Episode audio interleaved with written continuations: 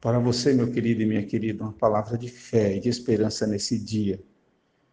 A gente queria meditar hoje rapidamente sobre o Salmo 142, que é um salmo belíssimo, é um salmo de Davi.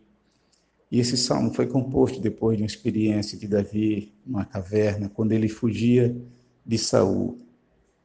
Nesse salmo, Davi expõe alguns dos sentimentos que ele tinha quando passou por essa experiência. Ele fala que teve seu espírito esmorecido, ele fala que não achar de refúgio, fala também que se sentia fraco e que se sentia perseguido e também que se sentia aprisionado.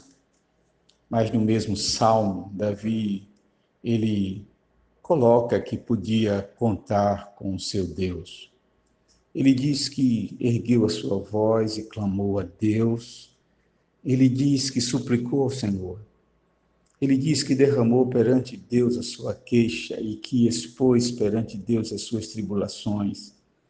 Ele diz que Deus era o seu refúgio. E finalmente ele diz no final do verso que Deus tirava a sua alma do cárcere. Pensando nesse salmo, queridos e queridas, eu fico refletindo que quantas vezes nós também não nos sentimos assim, com esses sentimentos, não é verdade?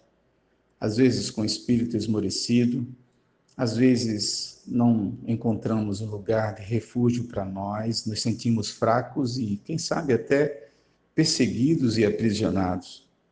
Mas que bênção é poder saber que nós podemos contar com Deus, saber que nós podemos erguer a nossa voz e clamar a Ele, saber que nós podemos derramar perante Ele a nossa queixa e expor perante o nosso Deus amado as nossas tribulações. Saber que Deus é refúgio para a nossa vida em momentos de angústia, em momentos de lutas, em momentos de tribulação. Temos falado tanto sobre isso. E saber, acima de tudo, que Deus é o nosso libertador. Que nesse dia possamos colocar diante de Deus as nossas fragilidades, as nossas fraquezas possamos colocar diante de Deus as nossas tribulações, confiando que Ele é refúgio, confiando que Ele é libertador, confiando que Ele é Deus forte e poderoso. Deus abençoe o teu dia, Deus abençoe a tua família. Amém.